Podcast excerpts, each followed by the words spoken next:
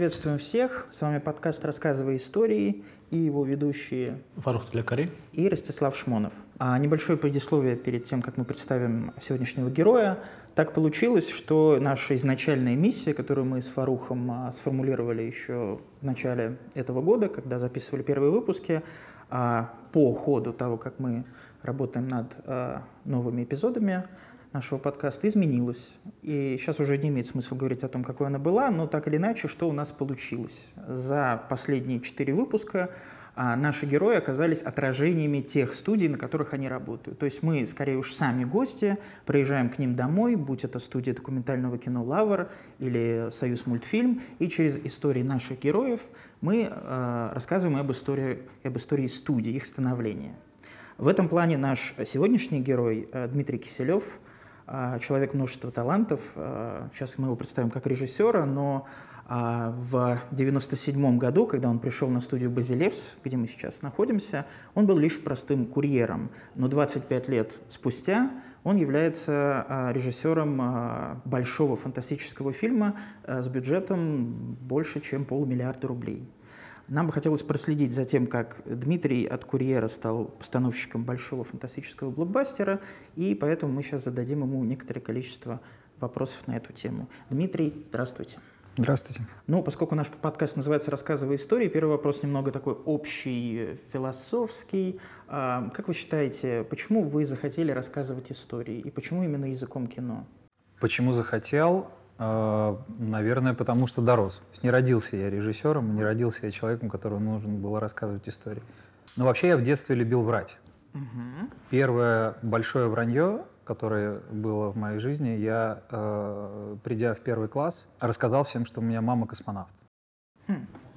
Видимо, мне почему-то казалось, что это очень поднимет и мою самооценку, и, в общем-то, какое-то восприятие окружающих относительно того, кем я являюсь. И это сработало, причем сработало так, что через детей, через моих одноклассников это дошло сначала до классного руководителя, а потом и до директора школы. И моя мама очень удивилась, когда ее пригласили на творческую встречу в школу, будучи, химиком, да, и никогда не относилась никогда к космической отрасли, ни к чему. Она говорит, там, Дима, а почему меня в школу приглашают на творческую встречу? Я говорю, вообще понятия не имею. И потом ей сказали, ну вы же там космонавт и все такое. В общем, мне влетело. Я заметил, как э, наверное, тогда в первый раз обратил внимание, что э, я, я ждал какого-то очень большого негатива потом, когда это все раскрылось. Окружающие, даже когда этот, этот обман раскрылся, они сказали, что они пожалели, они сказали, жалко, что это действительно не так, потому что было бы здорово, чтобы у нас в классе был человек, которого мама космонавт. Людям, в принципе, нравится быть обманутыми. И некоторым. То есть именно когда это обман беззлобный и без э, собственной как бы, выгоды там, то есть ты не обманываешь людей ради выгоды, а ты обманываешь, потому что это, ну, как бы это история. Это, собственно, и есть история. Это, я мог про нее рассказывать много, как она летает в космос, как она тренируется, как она там тренируется на каких-то этих...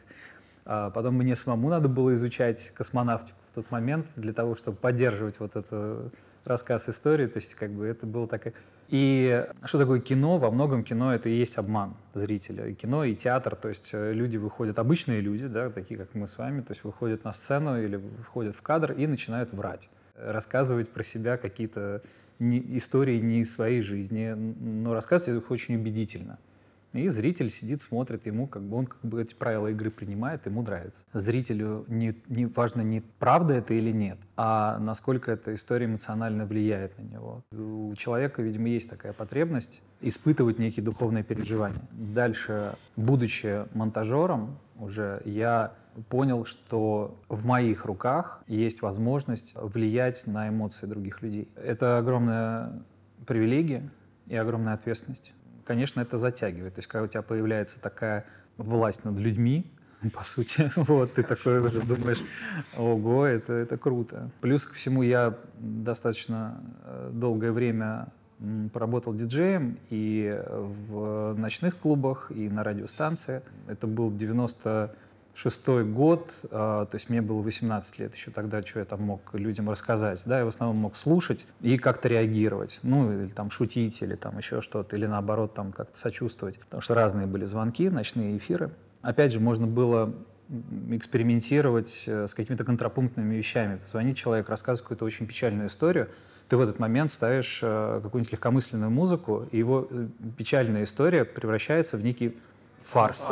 Вот. И э, человек это сам понимает, уже сам это слышит. Э, некоторые обижались, некоторые, а, а некоторые наоборот говорили, как, как здорово, что я посмотрел на эту проблему с другой стороны. То есть вы, вы даже вот своим, своим как бы контекстом уже ее пере, перевернули, и на самом деле она уже не выглядит такой большой проблемой. В клубах еще, э, еще интереснее, потому что там у тебя, по сути, на кончиках пальцев, ну, то есть мы играли на виниле, ощущаешь вот эту, что на кончике твоего пальца энергия всего этого зала. То есть когда уже зал танцует, когда уже все разгоряченные, ты просто можешь остановить пластинку, вот, и, и они тоже останавливаются. Это, это так какое-то удивительное э, ощущение, с которым достаточно тяжело было даже справляться. То есть у меня нервная система немножко иногда не выдерживала, особенно мы, когда попали на очень большой концерт, э, должен был быть концерт какой-то панк-группы, и нас на разогрев поставили. А панк-группа, она по какой-то причине не доехала. А, значит, они приехали, но не в клуб, а в отделение полиции, милиции тогда еще. Вот. А, и э, организаторы сказали, пока мы их оттуда вытаскиваем, вы должны играть. И пришло 5000 человек. Играли до этого в маленьких каких-то заведениях, в маленьких клубах. А тут, а тут 5000 человек, и они требовали прямо музыки. Мы играли до последней пластинки, знаете, когда, когда все уже отыграно, мы с собой взяли там сет на определенное количество времени, там на полтора часа. А играть пришлось три часа. То есть когда были отыграны все А-стороны, Б-стороны, все там дополнительные треки, вот, повторяться уже было нельзя, потому что у нас шла музыка, как бы вся была так подобрана программа, что она идет по, ну, на разгон, то есть она идет все как бы наверх, наверх, наверх. У меня закончилась последняя пластинка, и она реально просто физически закончилась. Игла доехала до вот этого бумажного яблока. И я снял иглу и сказал, что все, у нас больше музыки нет. И мы ждали, что нас там порвут на части, а вместо этого зал взорвался овациями, в общем, аплодировали вот эти страшные люди, какие-то обдолбанные, они, значит, нам аплодировали, а вот, у меня случился нервный приступ, то есть меня там потом приезжала скорая, какой-то укол мне делали, потому что я не выдержал вот этого энергии а, людей. Вот такая, это, это была такая подготовка к кино, Потому что дальше а, уже аудитория, когда мы выпускали «Дозор», это уже аудитория была многомиллионная. То есть уже много миллионов человек реагировали и эмоционировали относительно того, что было. Вот здесь я хотел немного вернуться назад. Угу. Значит, э, середина 90-х вы получается, видимо, параллельно учились в МТУСИ, да? Вот Московский в... технический да, университет да, связи и информатики. Да, и это никак не было связано с э, кино. Параллельно вы, значит, занимались э, диджеингом и в клубах, и, значит, на радио, и параллельно вы были курьером. Да, я, э, ну, то есть, на самом деле, курьер это была, это была такая отвлекающая должность, э, занятость для родителей, потому что надо было обосновывать, откуда деньги вообще, да, потому что они же не понимали, что в клубах платят. А в клубах платили очень много. А, ну, то есть даже это был не обязательно такая работа, лишь бы Нет, родители... это надо было просто для того, чтобы было как-то надо было обосновать, почему я там могу себе покупать какие-то вещи. Но я вообще в основном покупал себе винил, он был очень дорогой, действительно, там по 20 долларов пластинка, 20-25 долларов, то есть это, в общем-то, было недешево. И э, самое главное, что ну, студент, естественно, денег ниоткуда нет, а в клубах платили очень много. То есть так как мы вышли в какую-то категорию диджеинга уже высокую, нам платили там иногда 400 евро на двоих за, за, за сет. То есть, э, если мы играли там три раза в неделю, можете себе представить просто, что это достаточно много для студента, для молодого человека такие деньги. Они стали, опять же, напрягать эти деньги, то есть они стали проблемой уже. Мозги не окрепшие, характер еще не сформировавшийся, соблазнов очень много, и поэтому э, я в какой-то момент просто закрыл полностью тему с диджеингом, и так как уже работал курьером, то я полностью отдался этому. То есть я полностью, я перешел на зарплату 100 долларов в месяц, вот такой контраст такой, и был этим очень доволен. Ну это серьезное решение, когда себя ограничивать. Это просто была необходимость, э, потому что деньги, легкие, большие деньги в том возрасте, они э, разрушают. Я вот сейчас смотрю на блогеров, например, молодых, да, которые там в 14 лет уже зарабатывают миллионы. Да, уже и, и мне, я, я вообще не представляю, как, как они справляются с этим.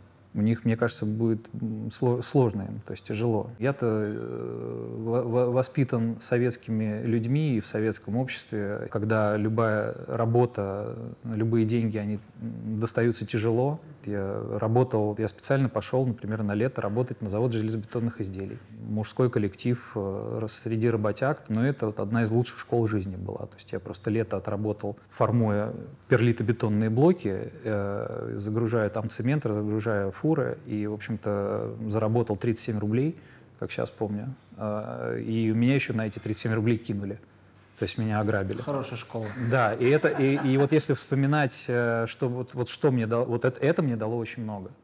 То есть, потому что я прям реально почувствовал цены деньгам тогда. И как можно легко их потерять. Очень ценю людей, которые действительно э, умеют работать именно как работа. То есть не, не за деньги, то есть они приходят не для того, чтобы... То есть есть люди, которые сразу называют себе цену, и, как правило, ну, если это молодые особенно люди, они себя переоценивают очень сильно. То есть они под воздействием неких внешних факторов, неких идей, они приходят и сразу заявляют там собственную цену. Вас оценят, если вы действительно, если вы достойны.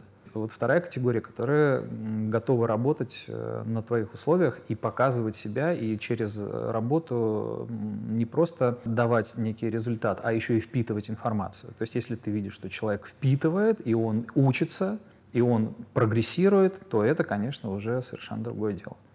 Вот, собственно, хотел узнать о том, как вы непосредственно попали в Базилевс, ведь за этим стоит история о том, как вы помогали одному из ваших э, друзей, знакомых в Авгике, и, по сути, сами смонтировали для него и сняли а, документальный фильм именно здесь, в Базилевсе, причем Не даже... документальный, художественный. Не, художественный да, фильм, да-да-да, короткометражка, да. А, ну вот, и, в общем, сделали это сами, и, по сути, ну, вы самоучка в этом плане, в плане монтажа и всего, что с этим связано. То есть вы учились непосредственно, получили материал, собирали его как-то, микшировали, вот как, как, как вот диджеили. Именно показав свою работу, впечатлив вот этим вот небольшим короткометражным фильмом, вы сюда попали. Так и было, да. да. То есть здесь э, произошла, здесь Смотрите, отличие 96 -го года от 2023 в том, что сейчас у нас есть интернет. И интернет — это бесконечный источник знаний. В 96 году России 90-х — это, в общем-то, вообще отдельный жанр. А, там мало того, что не было институтов нормальных, я имею в виду с, э, с такими профессиями, да, специ, специальными профессиями, как там диджей или монтажер, а, было только желание и была горбушка. Горбушка — это был э, источник вдохновения. То есть мы приезжали на Горбушку, покупали видеокассеты, потом позже DVD-диски э, с западными исполнителями, э, теми же самыми диджеями. Мы поняли, что надо пробовать, и попробовав, мы поняли, что это на самом деле несложно. То есть просто у людей есть некий страх или неуверенность вообще, как это как это, потому что никто же этому не учит, а, а, а что такое сводить, а что такое там попадать в бит, подгонять скорость или там какую-то... Я продал синтезатор, купил э, два проигрывателя виниловых, научился сводить, то есть купил, по-моему, шесть, у меня все было пластинок. И когда появилась возможность э, выступить где-то, то, э, то меня спросили, а ты вообще диджей? Я абсолютно просто на голубом глазу сказал, конечно, много лет уже и достаточно известный. Если вы не знаете, это ваша проблема. То есть просто это обман, это было вранье, вот. Но это вранье накладывало на меня очень большую ответственность, потому что они сказали, хорошо, приедете играть посольство Польши на вечеринку. То есть мы сейчас ищем диджеев для вечеринки в польском посольстве. И наше первое публичное выступление э, с Андреем, с моим другом, было в польском посольстве. Мы ничего не знаем, ничего не умеем. У нас даже пульта своего не было. Мы взяли пульт в аренду или где-то там нам друзья дали. Я даже не, не умел его толком коммутировать с э, акустикой. Но, в общем, мы приехали, мы с этим всем разобрались, мы это все э, за там полтора... Ну, просто потому что нельзя было облажаться, то есть надо было а, это сделать. И э, еще там у друзей набрал какого-то винила, который даже ни разу не слышал. И мы сделали такой там полуторачасовой сет, который всем очень понравился, потому что там как раз на волне был Deep House, такой э, жанр. У нас его не было ни одной пластинки, но друзья дали э, несколько альбомов этого Deep House, и мы от, отыграли, его оказалось очень легко сводить. Мы кайфанули, потому что мы так полтора часа отыграли классный сет. То есть я так в тот момент я стал диджеем, не до этого. То есть когда я реально сначала сказал, а потом сделал. С оператором получилось то же самое. То есть, когда он мне позвонил и спросил, а, ты же там что-то вроде как с кино связан, хотя я просто курьером работал в, э, в рекламном агентстве. Uh-huh. Вот. Э, у меня там у режиссера проблема, надо дос, доснять э, короткометражку студенческую. Он сказал, ну ты же как бы типа там сможешь? Я говорю, ну, конечно, смогу. Хотя я не знал вообще, что такое режиссура, что такое работа с актерами, как камеры ставить, как свет. Ну, то есть я все это, я ничего этого не знал, но главное было вот, знаете, как ввязаться в драку, а дальше уже соответствовать. Ну, это там, там и не было большой ответственности в тот момент. Во-первых, не было никакой финансовой ответственности. То есть э, я никого, ну, максимум я подвел своего друга, ну, было ощущение, что все равно что-то да получится. Ну вот первая, первая работа, она действительно э, состоялась прям святая святых в ГИК, ну то есть это вот прям оно. Значит, мы снимали на территории еще телецентра Останкина э, в техническом корпусе, который реально выглядел как э, коридоры тюремные. Там у нас сюжет про тюрьму. Ну вот, нам дали это один прибор, Далее сотрудника службы безопасности, ну, сотрудника милиции нам выделили э, в качестве актера, ну, который, какой он актер? Ну, то есть человек вообще просто э, не понимал вообще, чем мы от него хотим.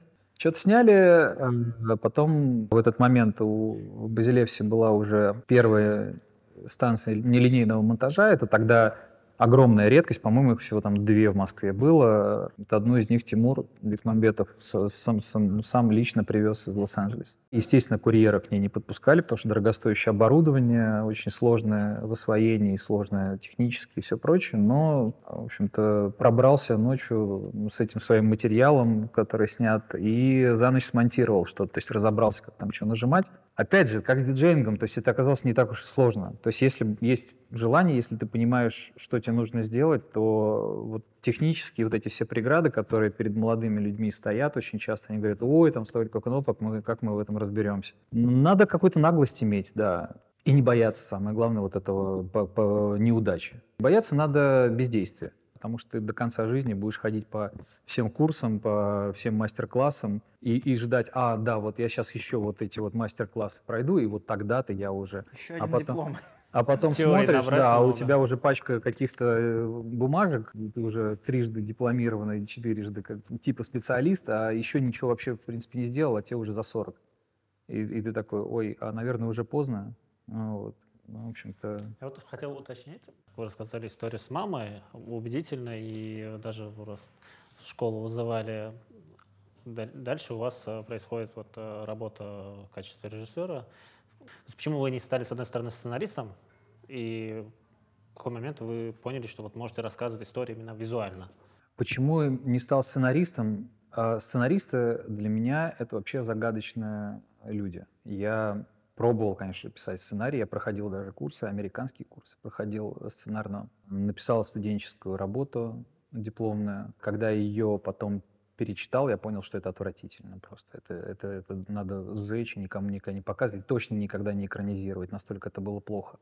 И либо это есть, либо этого нет. Выдавить из себя писательство невозможно, мне кажется.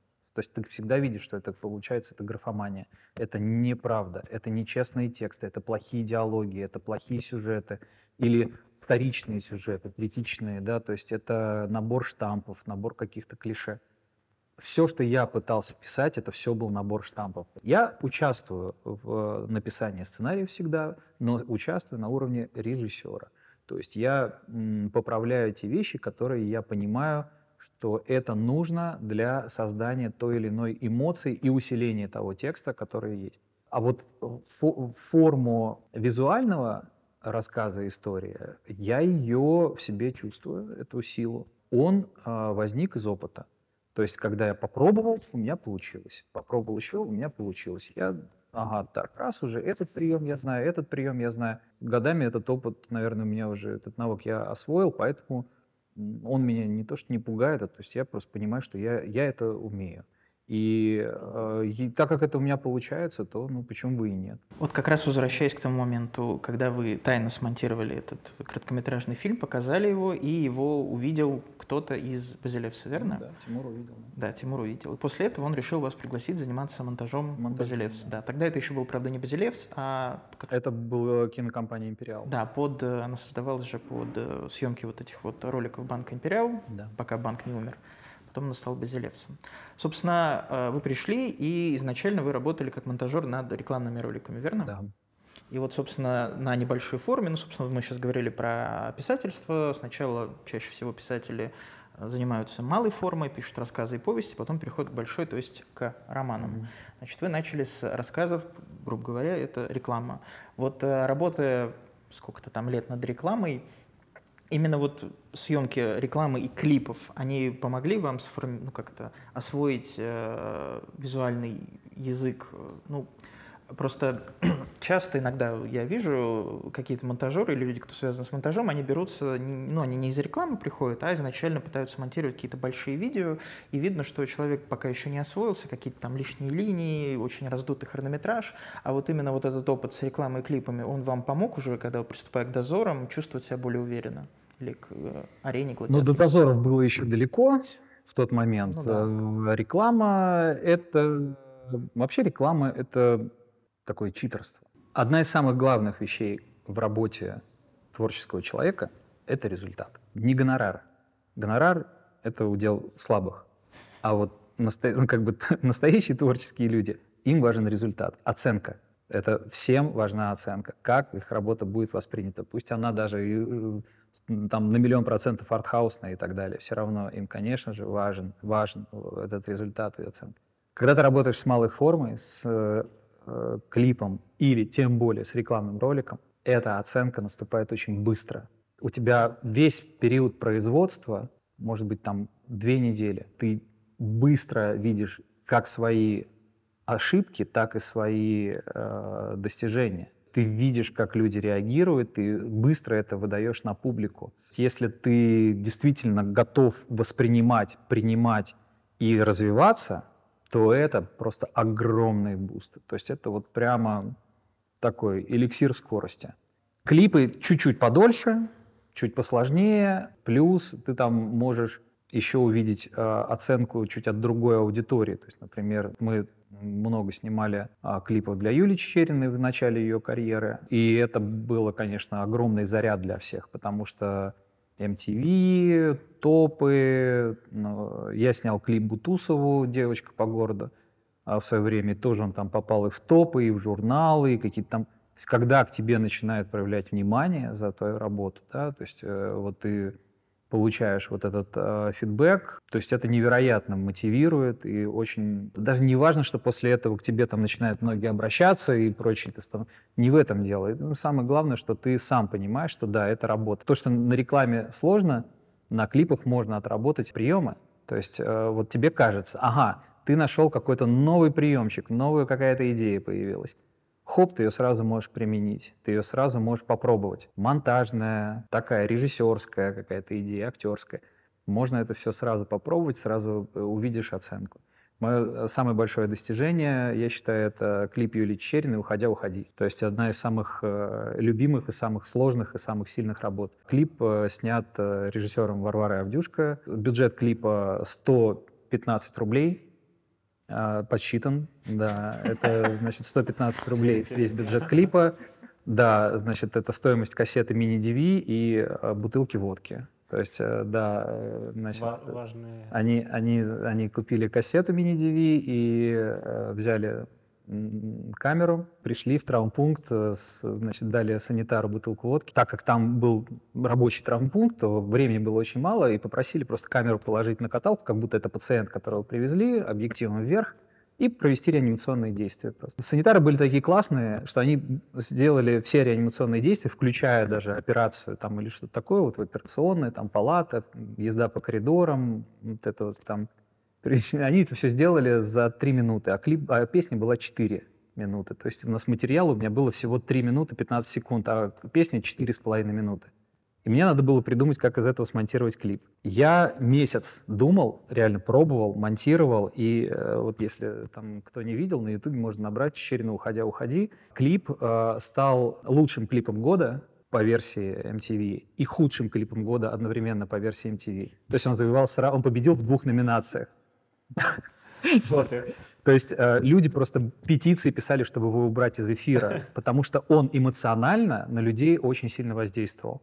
Это была первая огромная победа. Когда я его смонтировал, я, это, было, это было как озарение, я сидел в Питере, в тот момент я э, сидел, думал, думал, думал над ним. Вдруг у меня произошло некое такое озарение, я сделал там некий прием, э, зрители, которые будут смотреть, э, его увидят, этот прием оценят, я думаю. А, то есть я когда его сделал, а, у меня, опять же, случился некий такой приступ, э, потому что я просто понял, что это, это вот что-то такое, что никто до этого, до меня никогда не делал. И это такое было сильное эмоциональное воздействие. Я при, привел людей показать своих знакомых. А я видел, как они после клипа еще ну, сидели в оцепенении там минуту или две. И я понял, что вот в этот момент, наверное, я стал режиссером монтажа. Конечно, клипе вообще малая форма, она э, дает вот это самое главное, быстрое... Но по сути это для вас э, такой киношколой стало, вот эти съемки именно рекламы и э, клипов. Просто то, что вы сейчас говорите, очень похоже на, если слушать э, интервью братьев Скотт, Тони и Ридли, увы, Тони уже с нами нет, они, собственно, очень поздно относительно других режиссеров э, свои первые фильмы сняли, ближе к 40.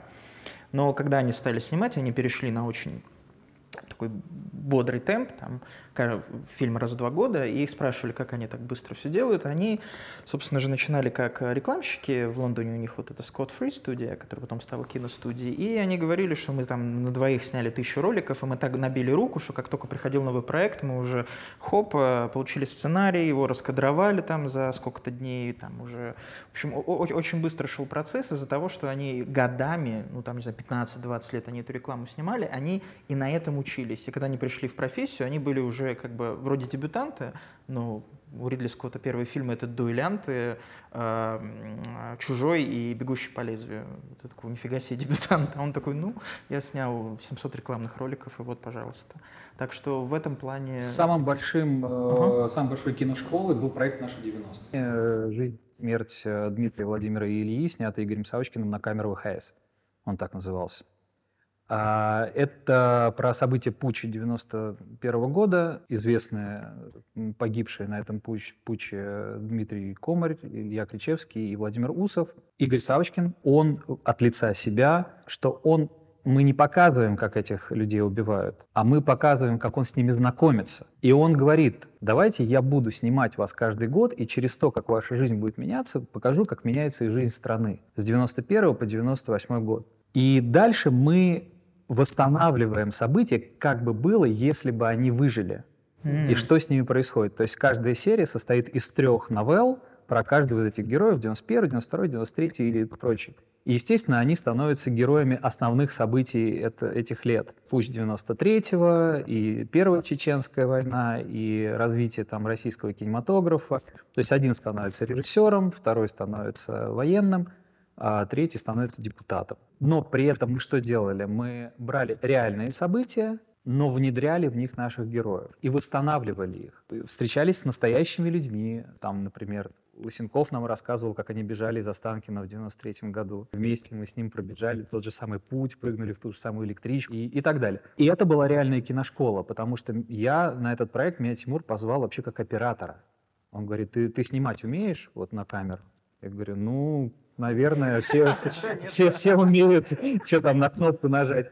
А ему такой и нужен был. То есть у нас был там основной оператор, как раз тот самый Роман Хроленко, который, с которым мы в, в Авгике сняли этот короткометражку. А он меня как на вторую камеру позвал тоже оператором, потому что ему очень важно было, чтобы это было непрофессионально чтобы это было вот без композиции, без этого.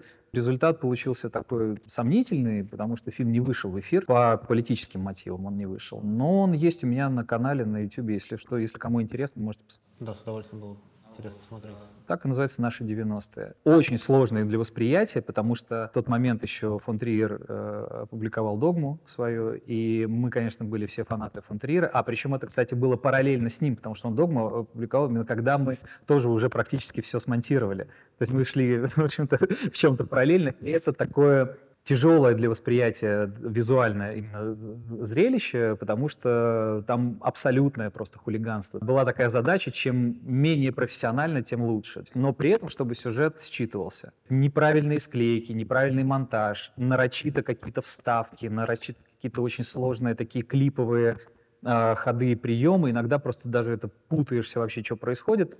Но зато там грандиозный финал, когда в конце, там, в восьмой серии уже наши авторы, он говорит, мне не надо было снимать, потому что про всех моих людей просто показывали. Я просто писал, записывал с телеэфира про них. И там репортаж про то, как Владимир Русов становится депутатом Госдумы и возвращает в Россию украденные деньги. Дмитрий Комарь становится, он в Петергофе открывает детский дом для жертв Чеченской войны. То есть мы прям сделали, э, сымитировали те телеэфиры. И Илья Кричевский получает 8 Оскаров.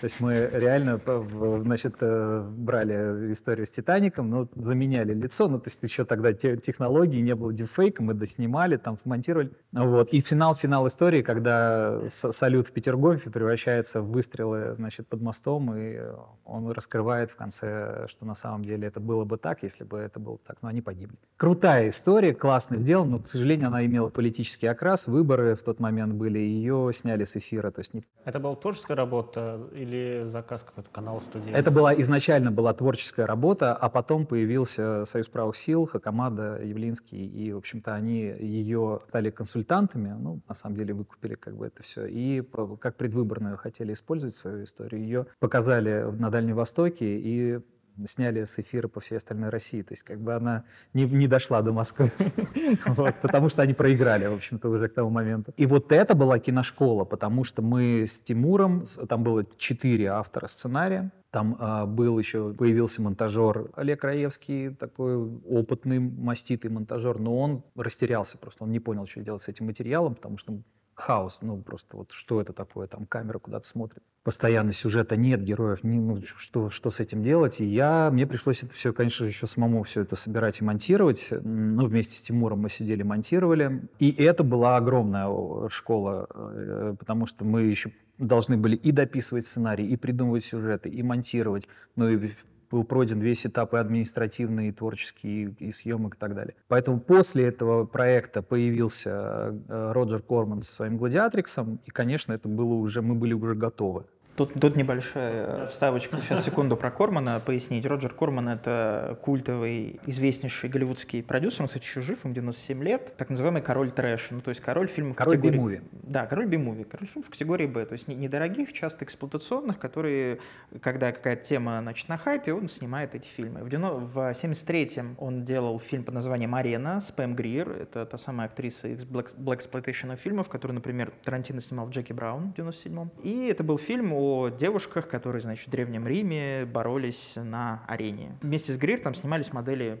плейбоя. Это было недорогой такой пеплом. В 98-м, 25 лет спустя, Кробан решил сделать ремейк. Но почему-то, ну, разумеется, модели теперь уже другие, другое поколение моделей плейбой, но почему-то он решил перенести производство в Россию. Во-первых, почему, если вы знаете, а во-вторых, когда появляется неожиданно голливудский такой продюсер и говорит, давайте, значит, за очень небольшие деньги, я не знаю, какой бюджет, но он явно не очень небольшой, в Петербурге, да, или где это все, снимите мне типа пеплом, В Ленинграде, да. В Ленинграде, mm-hmm. да. И как вы за это все? История очень простая. А, Тимур в свое время снял фильм, который называется «Пешаварский вальс». В 92 году он снял этот да, фильм. это, по-моему, дебют был, кажется. Это был его дебют, mm-hmm. да серьезная, качественная очень картина, такая авторская. И он с этим фильмом приехал, по-моему, то ли на Берлинский, то ли куда-то. В общем, он приехал с этой картиной. Там он познакомился с Тарантино. Тарантино О. на этом же фестивале представлял, по-моему, «Бешеные псы», да, как раз. Значит, был. Да, он да, с «Бешеными псами» был там, да. Тарантино очень высоко оценил «Пешаварский вальс». И они, собственно, познакомились на этой почве. А ему понравилось. И, естественно, вокруг вились продюсеры, присмотрели молодого талантливого Тарантино и молодого талантливого Бекмамбетова этого. И дальше было достаточно много попыток э, взаимодействия с вот теми продюсерами, да, которые потом к Тимуру обращались, но так как 90-е, вроде уже занавеса нет, но при этом как-то, а как с, этим, как с этой Россией взаимодействовать непонятно, как что с ними делать непонятно, плюс Тимур ушел с головой в рекламу, а наработал себе еще кейс роликов, вот Банк Империал, Банк Славянский, появился Роджер Корман, э, появился с запросом на ремейк Пешаварского вальса. А. Вот давай мы издадим, э, ну, выпустим Пешаварский вальс э, в ремейке. Тимур отказался делать ремейк, И тогда Роджер предложил э, перемонтировать фильм для более, так скажем, ну, неискушенной аудитории. Назвали его, по-моему, второй фронт он назвался. Там появился какой-то наш Т-70 на обложке, взрывы, ну, в общем, вот это все как надо. Я монтировал этот ремейк. Я взял «Пешаварский вальс» и адаптировал его под американского зрителя, как мне тогда казалось. Они там дубляж, да, записывали? Записали все, сделали дубляж. э, Значит, у меня был, да, там переводчик, который помогал это все дело там, мне понимать, о чем речь, потому что английский я плохо знал. Это было похоже на то, как американцы изображают русских? Ну, то есть ваш монтаж? Нет, нет, нет. Там, там мы просто убрали оттуда вот эти, м, такую, простите, тарковщину. Вот.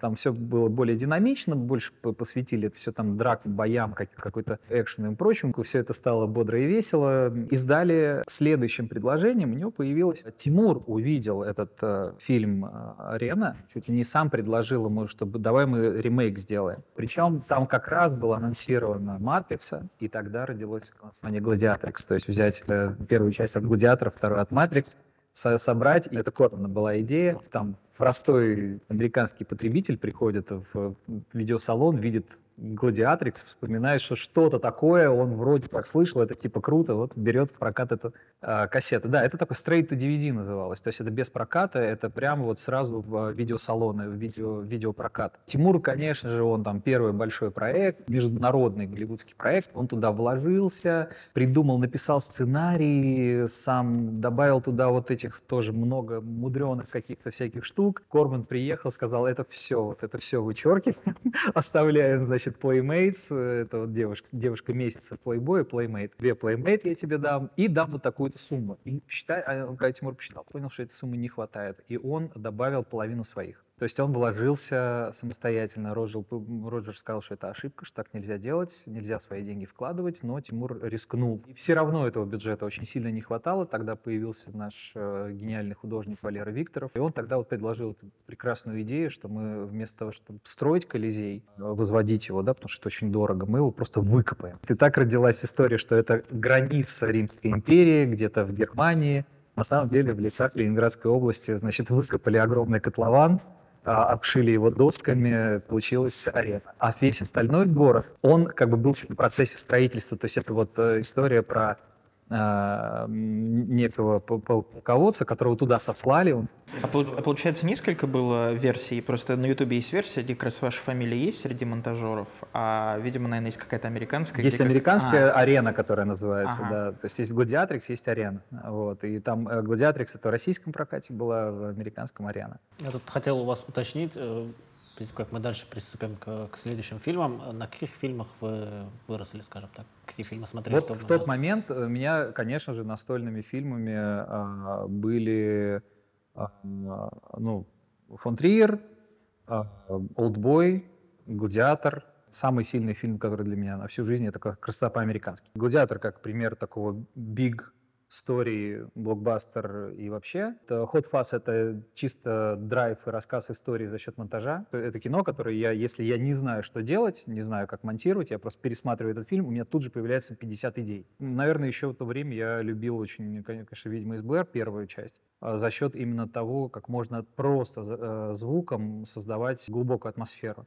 То есть только за счет звука. Но это, наверное, сказывается музыкальное прошлое. Потому что вот э, я понимаю, когда сцена начинает жить просто только за счет звука, и в ней уже появляется какая-то энергия, дальше на это видеоряд пол- положить это вообще не проблема.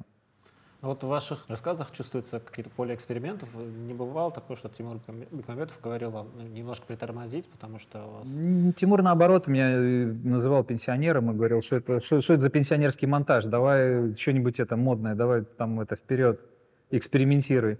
Мы с Тимуром сделали тоже один из моих любимых э, клипов «Запрещенные барабанщики Куба». Куба далеко, Куба рядом. Это э, я монтировал его месяц тоже. Огромная монтажная работа. Там просто был... Это вот арт-эксперимент. Это 90-е годы еще. Это никаких не было вот этих сложных там каких-то программ и прочего. Это на примитивной, так скажем, программе смонтировано. Но там, по-моему, тоже там какое-то запредельное количество склеек. Это абсолютный монтажный арт. Рассказ истории на уровне цветных картинок.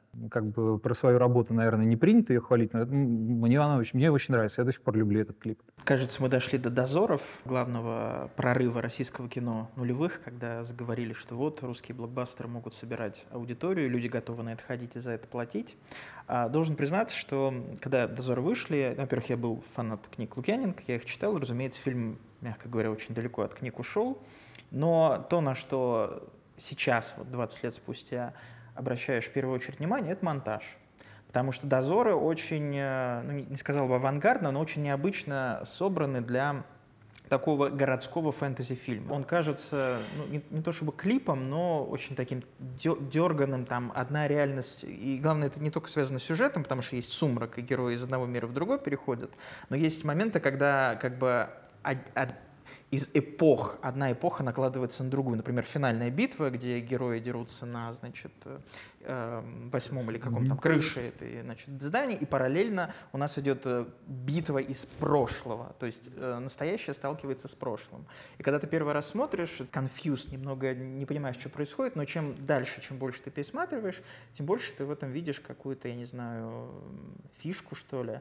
И вот э, вы, поскольку собирали первые дозоры, вот вы сидели с Бекмамбетовым, и он говорит, пенсионер, давай жги, и вот, вот дозоры, это именно вы жгли, жгли, жгли, или все-таки там было немного пенсионерского? Нет, какой там пенсионерский? Там пенсионерского ничего не было. Дозоры, во-первых, то, что было снято, и то, что э, вышло уже э, из монтажа, это два разных фильма. А это не сериал изначально был? Изначально это был сериал, действительно планировался как сериал, но мы достаточно быстро перешли к просто двухсерийной форме. Буквально там сняв несколько первых сцен, я их собрал, смонтировал, мы начали снимать «Дневной дозор» вначале. Из «Дневного дозора» несколько сцен сняли, собрали, показали, кстати, Львовичу Эрнсту, и он сказал, ребята, это кино, все, вот вам 35 миллиметров пленка, снимайте. Потому что мы начали снимать на 16 миллиметров, на дешевую пленку, дешевую камеру. Несколько сцен так и остались в фильме, снятые на 16 миллиметров в «Дневном дозоре». Но самое главное, что был такой сырой сценарий в плане диалога, в плане каких-то вещей, что в итоге уже надо было снимать, принято было решение снимать, и мы понимали, что надо будет это дорабатывать на монтаже. И когда это собрали, потому что снято, это было прямо очень плохо, тоскливо и все прочее. И тогда вот мы как раз, у меня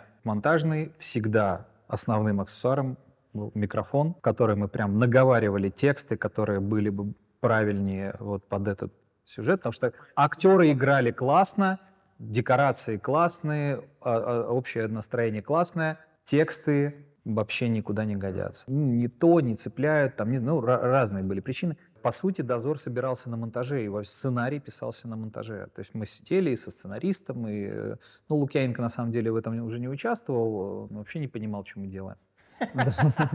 Он, он, он так просто доверял, он говорит, ребята, я в вас верю. С Тимуром сидели, э, с продюсерами, ну, то есть э, и придумывали, придумывали, придумывали. И вот что-то там довнес в это я. То есть тоже какие-то вещи. Вот, например, моя гордость — это а, фраза «пока есть те, кто верит в свет, надежда остается», она родилась просто ночью в монтажной. Я ее записал, закончил этим «Ночной дозор» этой фразой. Все там возбудились очень сильно с утра, когда посмотрели, потому что финал у фильма появился. Создание дозоров — это тяжелейший процесс. Это самое тяжелое, что было в жизни. Опять же, если говорить про киноопыт именно через вот стрессовый, то это, конечно, самый большой стресс, который у меня был в жизни. По материалам э, отснятым было куда, вот сейчас как вы оцениваете, было ли куда двигаться в плане по монтажу? По кусочкам того, кусочка этого? Нет, во-первых, у нас не было денег на досъемки и пересъемки. Все-таки сделали небольшую сессию досъемок, но это прям совсем уже необходимых вещей. А бюджет был закрыт, как бы мы поняли, что у нас ресурса этого нет, поэтому переснимать было невозможно, будем монтировать из того, что есть. К вопросу, двигаться или не двигаться, а, я же потом участвовал в создании американской версии «Дозора». Когда появился Дэвид Бреннер, э, монтажер, и Дэвид, э, он вызвал меня из России, то есть он сказал, что он не справляется, он не понимает вообще, что с этим делать. И я к нему приехал на студии Fox в какой-то коморке там на задворках этой студии, сидели с ним, монтировали, и я заново еще раз пересмотрел фильм, именно с точки зрения монтажа. И мы переделали, то есть американская версия, она и короче, и более такая чистая, понятная. Ну, то есть... Гоша Куценко выпал с рекламой Выпал кофе. Гоша Куценко. Но в целом он, он как бы вот внес вот эту новую какую-то бодрость туда. Вообще монтаж такая вещь, на самом деле, это безграничные возможности. Ты когда это понимаешь, становится страшно, потому что это абсолютные безграничные возможности, ограниченные только бюджетом и временем. И это бесконечный процесс, это страшно. Просто потому что надо работать в ограничениях. У тебя должны быть рамки. И тогда включается креатив, тогда включаются мозги, ты начинаешь придумывать, как из того, что есть. Ну, вот как на примере клипа «Уходя, уходи», когда у тебя три минуты материала, а нужно сделать четыре с половиной минуты клип. Все, как хочешь, так и делай. Вот это супер. Вот такие ситуации, их надо ценить потому что в них рождается что-то действительно стоящее, интересное, значимое. Когда у тебя безграничные возможности, еще, не дай бог, неограниченный бюджет, крайне тяжело сделать что-то достойное. Собственно, на дозорах, на дневном в, вы еще не только функцию монтажера э, исполняли, но еще же на дневном дозоре вы были режиссером второй съемочной группы, второго юнита, верно? А, так это, собственно, первые шаги в режиссуре, да. Да, вот. Режиссером второй съемочной группы взяли человека, который был с режиссерским образованием, так как я участвовал в разработке и в придумывании всех спецэффектов для, и в написании сценария там, для дозоров, я принимал участие, и самое главное, что в разработке спецэффектов и придумывании их. Когда я передал эти материалы режиссеру второй съемочной группы, он отработал первую смену, он говорит, я вообще не понимаю, что с этим, что, что, а что вам надо-то? В итоге меня Тимур вызвал как консультанта, чтобы я сидел еще и консультировал режиссера, а какие ракурсы, а какие это, а здесь под графику нужно вот такой фон еще снять, а здесь вот такие реакции нужно сделать. Все, всем стало понятно, что зачем мучить человека, когда, собственно, я четко все-все, да, рассказываю, что нам нужно. А, собственно, режиссура-то это что? Это просто понимание, что тебе нужно. Я просто очень четко понимал, что мне нужно, и поэтому я просто стал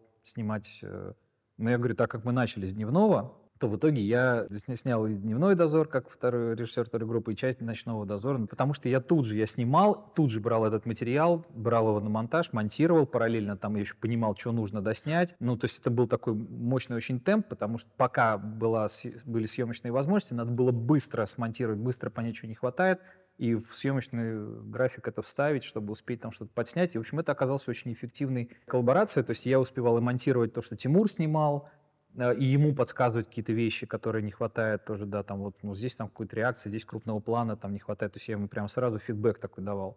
А не могли бы вы пояснить для тех, кто не понимает, чем один режиссер от другого отличается, что входит в обязанности режиссера второй вот съемочной группы? Все очень режиссера? просто. Mm-hmm. Все очень просто. Классический second unit директор э, или режиссер второй съемочной группы – это человек, который работает а, со всем съемочным материалом, кроме актеров.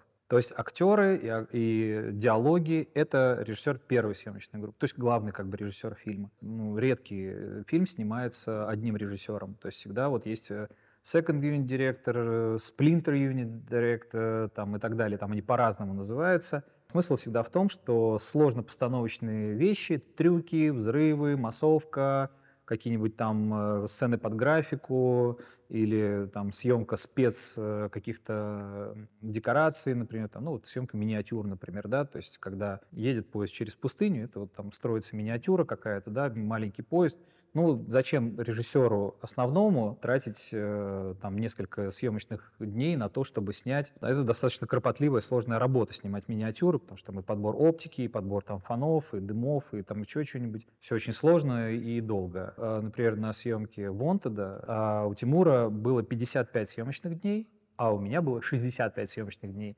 И бюджет э, съемок Тимура, он был меньше, чем мой. то, есть, то есть, как бы на мне еще и вот даже финансовая ответственность, ну, потому что я снимал все трюки, все взрывы, там всякие вот эти вещи, связанные там с графикой, сложные, сложнейшие декорации. У меня там были декорации, которые просто, ну, там, вагон поезда на гимбле, на какой-то такой подвесной штуке, который мог там чуть ли не 360 градусов вращаться. Так что тут, тут вот ну, в, в таком это все балансе. Перейдем к Вонтеду, но раз вы сказали про спецэффект, не могу не спросить, потому что я обожаю эту находку, может, вы ее придумали. Меч-позвоночник Завулона, кто придумал? Мне кажется, что это придумал Валера Викторов, но, может быть, и Тимур сам придумал. А, потому что это гениальное вот это Да, это, это, это, это, да, то, что у него хребет. Единственное, я всегда говорил, а как же он тогда, он должен после этого был развалиться. Да, мы когда смотрели, Вот, но э, не позвоночник, это у него позвоночник как ножны. Да, то есть меч в ножнах. Вот ножны — это позвоночник. Собственно, в «Дозорах» очень много такой э, магии. В книжках просто все было очень э, как бы просто. Фаерболы, там молнии и так далее, все по классике. А именно в фильмах, в «Дозорах», там магия, она иногда бывает абсолютно, ну, как бы неочевидная. То есть, например, э, когда появляется этот персонаж, которого играет Игорь Ливанов, он этот птичка, который Лифанов, да. да, да, Лифанов, да. А он же в какой-то момент Городецкий его находит, избивает и забирает его лицо. Он окунает его в снег, потом да. вот это вот так, и берет, и ты не сразу понимаешь, что происходит, только когда он уже уходит, ты видишь, что да, он сменил лицо. То есть если бы это был большой голливудский проект, это был бы там какое-нибудь изменение, спецэффект, еще что-то. А тут он его мордой в снег, хоп-хоп, и пошел. Мы вдохновлялись э, сказками Роу и вообще нашим классическим советским кинематографом, где для того, чтобы сменить лицо, надо было просто посмотреться в, в, в отражение в воде, а, рябь пошла по воде, и там уже другое лицо. Ну, то есть, э, когда эти приемы, они на самом деле э, зачастую работают лучше, чем э, сложные спецэффекты. И самое главное, что мы в нее, никто в нее особо не верил. То есть мы не знали, будет ли этот результат достойный и качественный. Теперь переходим к первому голливудскому проекту Wanted экранизация очень отдаленная комикса Марка Миллера, сделанная для студии Universal в 2000, ну, в 2008 году фильм вышел, кстати, был летним блокбастером тогда. Тимур Бекмамбетов был основным режиссером, вы были режиссером второй э, значит, съемочной группы и супервайзер спецэффектов или, или тогда? Ну, я э, курировал часть спецэффектов. Там был генеральный супервайзер Джон Фархат на этом проекте. А я взял э, часть э, команды под э, свое курирование, ну, так как я на дозорах тоже супервизировал отчасти спецэффекты, то есть, э, ну, в смысле не спецэффекты, а визуальный эффект. А на дозорах, кстати, появился Александр Горохов, мы там придумали систему, а на дозорах э, нам надо было в очень ограниченный бюджет э, вложить очень много задач сложных по компьютерной графике, и мы придумали систему, мы делили сложные визуальные эффекты на очень мелкие подзадачи. То есть мы не говорили, вот, ребят, клепка отрывается с самолета, летит через рой ворон, падает в вентиляцию, по вентиляции летит и попадает там в чашку да, нашей героини. Это сцена из «Ночного дозора», да? Да. Ну, то есть если бы мы поставили такую задачу, нам бы сказали, это будет стоить миллион долларов. Не то, что таких денег не было, даже не было сотой части таких денег. Поэтому мы э, придумали такую вещь. Мы говорили, сколько будет стоить смоделить клепку? Человек, который в 3D Max там что-то умеет делать, он говорил, ну, господи, что такое смоделить, клепку? Ну, там, ну, хорошо, там, 5000 рублей. Вот, отлично. Следующим мы обращаемся. А сколько будет сделать текстуру для клепки? Отдельный элемент. Да. Говорит, да что там текстура для клепки? Ну, 500 рублей будет стоить. И мы разбивали сложнейшую задачу на очень-очень-очень большое количество маленьких подзадач. И раздавали ее в разные студии. Это было связано с огромным количеством проблем, в первую очередь с администрированием, потому что нам пришлось делать...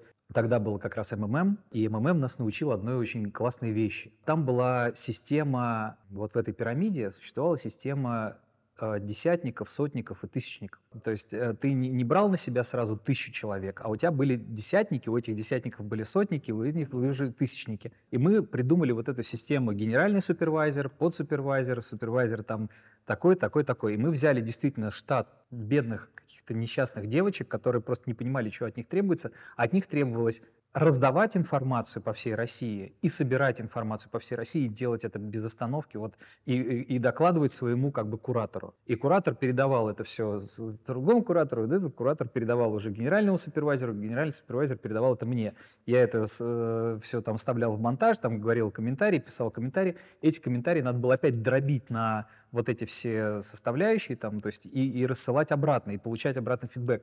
Работала вся Россия над этим, над созданием дозора. Реально. Махину это была адская махина, причем еще не компьютеризированная, она была вся ручная. То есть мы действительно, вот, вот здесь, в Базилевсе, сидела толпа народа просто, которая занималась только администрированием. И оттуда выросли очень серьезные продюсеры, которые сейчас до сих пор работают, э, работают в индустрии, постпродакшн продюсеры и просто продюсеры. В эту же систему перенесли на Wanted, и я взял э, часть просто спецэффектов под э, супервайзинг, ну, то есть я понимал, какой у меня ресурс есть.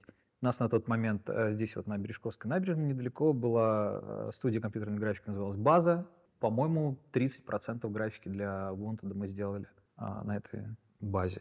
Попав уже, ну то есть, понятно, вы работали на Гладиаториксе, но Wanted это совсем другая, так сказать, лига, большое голливудское кино. Вот попав туда, проработав 60 там, смен в разных странах, там в Праге фильм снимали и, значит, в США, в Чикаго. Чикаго и в Нью-Йорке, Нью-Йорк, да. Нью-Йорк, да.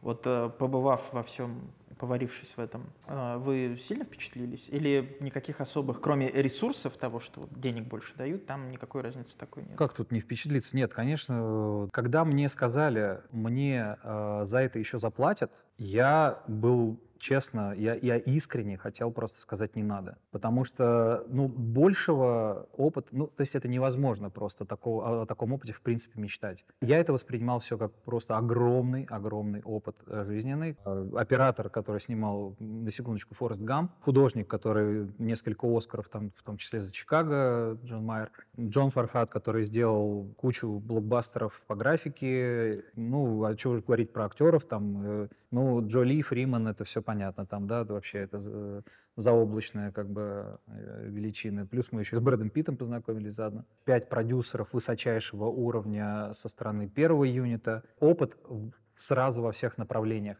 То есть я понял, как все плюсы студийного проекта большого, так и, конечно же, его минусы и ограничения и сложности. В частности, вот одна из, одно из самых больших открытий для меня было, что режиссер с момента запуска съемочного процесса становится абсолютно подчиненным существом. Творческая свобода заканчивается на этапе утверждения сценария и съемочного плана. Дальше продюсер рулит. Ты вообще, у тебя шаг вправо, шаг влево, расстрел. То есть ничего нельзя поменять уже. Просто для понимания масштабов. Только художественный департамент был больше ста человек. Художники, которые вот с кульманами сидели на, в, в огромном заводском цеху и просто целыми днями что-то рисовали, там, делали, чертили там, и так далее. Сто человек под, под управлением одного художника-постановщика.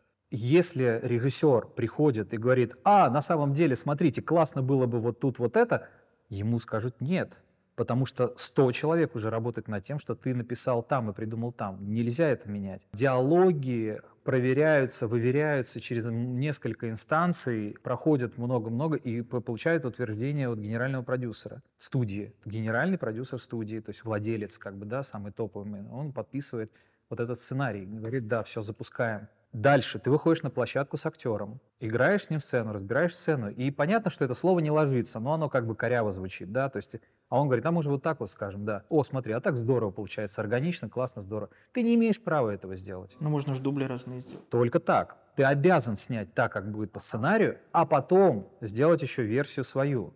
У меня с этим было очень много проблем связано, потому что второй юнит, сложно-постановочные трюки и все прочее, не всегда получается это сделать так, как написано, ну, потому что это какие-то вещи, там, дом передвинуть, да, потому что так написано было. Но обязательно отрабатывать это обязательную программу, а потом уже делать как хорошо. Или там, например, в какой-то момент э, я понял, что там Джоли гонится за поездом вот на машине, машине там вот по узкой дорожке. Я говорю продюсерам, давайте навстречу пустим хотя бы два автомобиля, чтобы ей было кого объезжать, ну, потому что ну, не, ну просто она едет по пустой дороге, ну это некрасиво. А они сказали нет, потому что вот все зафиксировано количество каскадеров, количество дублеров, количество автомобилей. Там это. И я говорю, ну давайте мы где-нибудь, может, это туда добавим. Нет.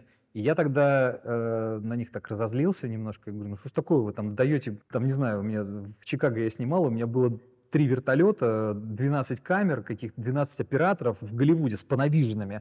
А пановижен там один комплект только стоит, как э, весь наш съемочный период в России. А, а здесь вы не даете какие-то там две машинки. И мы тогда придумали, я тогда говорю, ладно, все. И мы, значит, сымитировали, что она объезжает машины, и, и потом, конечно, на графике их нарисовали. Это стоило в 10 раз дороже, вот. Но потом они сказали, а, ну все-таки вот видите, как вы хорошие, нашли выход из положения. Говорю, конечно, нашли.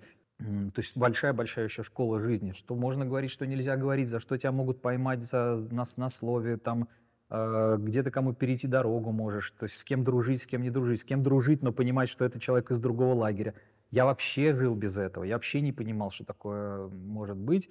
А тут я просто с этим столкнулся прям вот, так скажем, в самом соку это было. Когда Джоли, например, я отснял огромную сцену погони в э, Чикаго с дублером, э, и когда она потом пришла и сказала, что она передумала, она будет сниматься не в плаще, а вот в этом вот легком платьице. Все, что там снято было, а это на секундочку там почти 5 миллионов долларов стоило просто вот одно только производство этой сцены. Почти все пошло под пересъем, потому что актриса поменяла платье. И задача была придумать, как из этого материала теперь выкрутиться и потратить тратить все-таки чуть меньше денег, но чтобы как бы это, мы там придумывали что-то. А я не могу запретить поменять? Да, она же звезда, она же как бы и основа этого проекта, как ей запретишь? То есть она изначально это платье отвергла, потому что это слишком было откровенно, а потом...